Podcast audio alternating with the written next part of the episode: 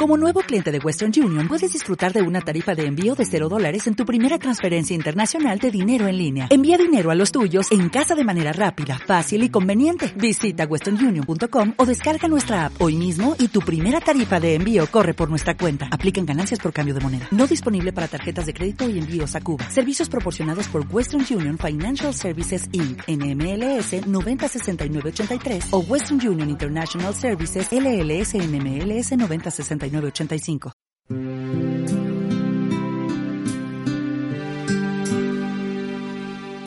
Los sueños de San Juan Bosco. Sueños del 2 al 6. El santo decía, he llegado a convencerme de que a veces la narración de un sueño de estos les hace más bien a los oyentes que un sermón mío. Y en 1886, dos años antes de morir, al oír que su gran amigo, el padre Lemoyne, le decía, muchos de sus sueños se pueden llamar revelaciones de Dios. Y don Bosco exclamó, así es, son revelaciones de Dios. Sueño 2. A los 15 años en el año 1830. Reprensión por confiar más en los hombres que en Dios. En aquel tiempo, tuve otro sueño en el cual se me reprendía severamente por haber puesto mi confianza en la ayuda de los hombres y no en la bondad del Padre Celestial. Palabras de don Bosco en su autografía. El joven Juan Bosco estaba totalmente triste porque se le había muerto el gran amigo que lo estaba ayudando para poder estudiar, el padre Cafaso, y aunque era sacerdote, antes de morir le dejó las llaves donde tenía su dinero. Sin embargo, vinieron los familiares del difunto y le quitaron todo. El joven Bosco lloraba continuamente a su difunto bienhechor. Despierto pensaba en él. Dormido tenía pesadillas soñando con él. Y su tristeza aumentaba y aumentaba. Y al oír las campanas del templo que por nueve días tocaba a funeral, anunciando la muerte del sumo pontífice Pío VIII. La angustia del joven Bosco llegó a tal punto que mamá Margarita tuvo que enviarlo por unos días a la casa de los abuelos a que se distrajera un poco. Y el buen Dios intervino con su segundo sueño, llamándole la atención acerca de la demasiada importancia que él estaba dando a la ayuda de la gente, siendo que lo importante es confiar mucho en la ayuda de nuestro Señor, que nunca fallará. Y en adelante San Juan Bosco recordará siempre la frase del profeta, Desdichado el que pone su confianza en ayudas humanas, dichoso el que pone toda su confianza en la ayuda de Dios. Jeremías 17:5. Y aunque parecía que todo lo abandonaban muchas veces, don Bosco seguiría adelante con toda valentía, recordando la promesa que Dios repitió tres veces en la Santa Biblia. Yo nunca te abandonaré. Hebreos capítulo 12. Sueño 3. De la Divina Pastora en el año 1831. Tuve un hermoso sueño. Vi acercarse a una gran señora que guiaba un numerosísimo rebaño y dirigiéndose a mí y llamándome por mi nombre me dijo, mira Juanito, todo este rebaño te lo entrego a tus cuidados. Yo le dije, ¿y cómo me las arreglaré para cuidar de tantas ovejas y de tantos corderitos? La señora me respondió, no tengas miedo, yo estaré contigo, y desapareció. Los compañeros de estudio de Juan lo veían siempre preocupado y muy serio. ¿Qué te pasa, Bosco, que estás como muy preocupado? le dijo un amigo llamado José Turco. Mira, es que deseo estudiar y llegar a ser sacerdote, pero no veo cómo lograrlo porque mi mamá es sumamente pobre y no tengo quien me ayude para entrar en el seminario. Ni siquiera tengo dinero para los libros. No sé cómo llegaré a lo que más deseo, que es ser sacerdote. Pero un día la familia Turco vio que el joven Bosco estaba alegrísimo, como quien ha recibido la más bella noticia. ¿Qué te pasa, Juanito, que estás tan contento en este día? le preguntó el padre de familia Turco. Ah, es que he recibido una agradabilísima noticia. En un sueño la Santísima Virgen me prometió darme toda la ayuda necesaria para que yo logre llegar a ser sacerdote y educador. Y les contó su sueño, tal como lo acabamos de oír. En adelante, nadie vio preocupado al joven Bosco.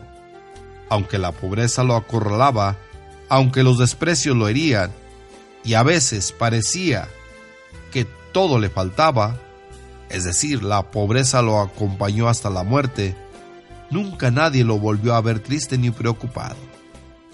Él recordaba la frase de Nuestra Señora en su segundo sueño, yo estaré contigo y te ayudaré. Y se cumplió a la letra. Más de 800 milagros hizo en vida don Bosco al rezar con fe a María Auxiliadora. Y con su ayuda llevó a cabo obras portentosas, con medios económicos y humanos que no representaban ninguna probabilidad de triunfo. Él repetía siempre, si tenéis fe en María Auxiliadora, veréis lo que son los milagros.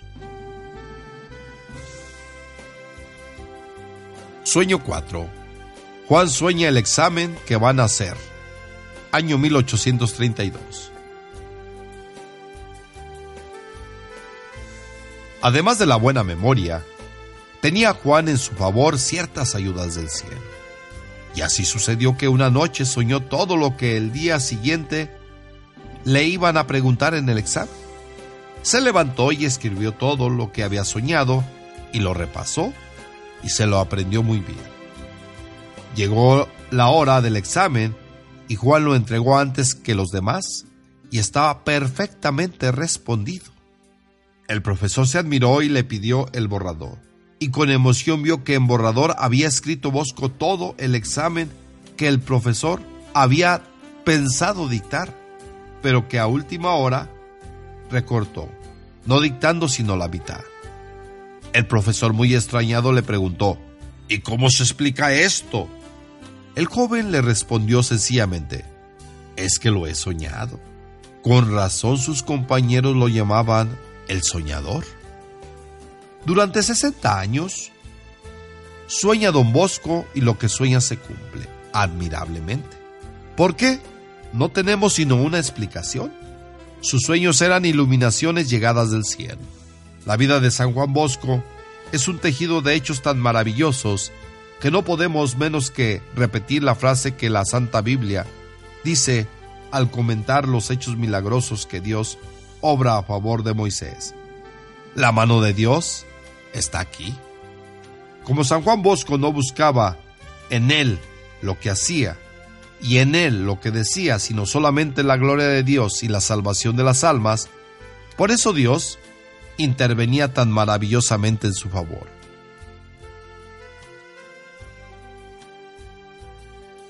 Sueño 5 la enfermedad de Antonio en el año 1832.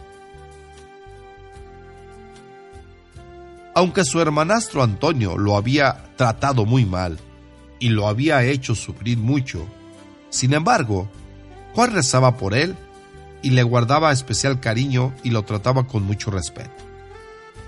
Un día, les contó a sus compañeros de clase, anoche me soñé que mi hermanastro Antonio estaba amasando pan en la casa de la señora Damerino y que le llegó una fiebre tan alta que tuvo que dejar su oficio e irse a acostar. Los otros jóvenes exclamaron, seguramente así debió haber sucedido porque los sueños de Bosco siempre se cumplen. Esa tarde vino a visitarlo su hermano José y lo primero que Juan le preguntó fue, ¿ya se mejoró Antonio? José, admirado, le respondió, ¿y cómo supo que había enfermado? Ayer tarde estaba Antonio amasando pan en la casa de la señora Damerino y le vino una fiebre tan alta que tuvo que dejar el oficio e irse a acostar. Pero gracias a Dios ya hoy amaneció bastante repuesto.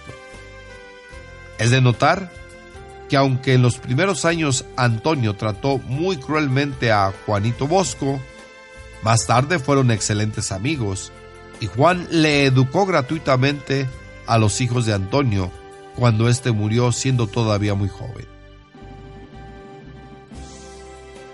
Sueño 6. Sueña que no debe entrar de religioso. Año 1834.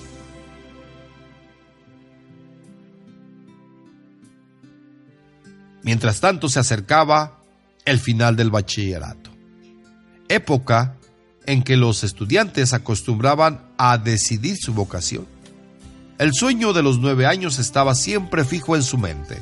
Es más, se había repetido otras veces de un modo bastante más claro, por lo cual sí quería prestarle fe. Debía el estado eclesiástico. Hacía él que sentía en efecto inclinación, pero la poca fe que daba a los sueños el estilo de vida, ciertos hábitos de su corazón y la falta absoluta de las virtudes necesarias para este estado, hacía dudosa y bastante difícil tal deliberación. Oh, si entonces hubiese tenido un guía que se hubiese ocupado de mi porvenir, hubiera sido para mí un gran tesoro, pero este tesoro me faltó. Tenía un buen confesor, que pensaba en hacerme un buen cristiano, pero en cosas de vocación no quiso inmiscuirse. Nunca quiso hacerlo. Aconsejándome conmigo mismo, después de haber leído un buen libro, decidí entrar en la orden franciscana. Si me hago sacerdote secular, pensaba para mí, mi vocación corre riesgo de naufragio. Abrazaré el estado eclesiástico, renunciaré al mundo, entraré en el claustro, me daré al estudio, a la meditación y así en la soledad. Podré combatir las pasiones, especialmente la soberbia, que ha hecho hondas raíces en mi corazón. Hice pues la petición a los padres franciscanos. Presenté el correspondiente examen. Me aceptaron y todo quedó a punto de entrar en el convento de la paz en Cheri. Pocos días antes del fijado día para mi entrada, tuve un sueño bastante raro y extraño. Me pareció ver una multitud de aquellos religiosos con los hábitos rotos, corriendo en sentido contrario los unos de los otros. Uno de ellos vino a decirme, tú buscas la paz y aquí no vas a encontrarla. Observa la multitud de tus hermanos. Dios te prepara otro lugar, otra mies, Quería hacer alguna pregunta a aquel religioso, pero el rumor me despertó y ya no oí nada más. Expuse todo a mi confesor, el cual no quiso oír ni de sueños ni de frailes. En este asunto respondió preciso es que cada uno siga sus inclinaciones y no los consejos de los otros. Sucedió entre tanto algo que me impidió efectuar aquel mi proyecto. Como los obstáculos eran muchos y duraderos, resolví exponer el asunto al amigo Comoyo. Él me aconsejó hiciera una novena, durante la cual escribiera a su tío párroco. El último día de la novena, en compañía de mi inolvidable amigo, confesé y comulgué. Oí después una misa y ayudé a otra en el altar de Nuestro Señor de las Gracias en la catedral. De vuelta a casa, encontramos una carta del padre Comoyo, concebida en estos términos. Considerando atentamente todo lo expuesto, aconsejaría a tu compañero no entrar en un convento. Tome la sotana y mientras que los estudios, y mientras sigue los estudios, conocerá mejor lo que Dios quiere de él. No tema perder la vocación, ya que con el recogimiento y las prácticas de piedad superará todos los obstáculos. Hasta aquí las palabras de don Bosco en su autografía. Toda la vida tendrá un gran respeto y admiración por la comunidad franciscana, pero su vocación no era la de pertenecer a esa orden religiosa, sino la de dedicarse a los niños pobres y a fundar una comunidad religiosa nueva para educarlos.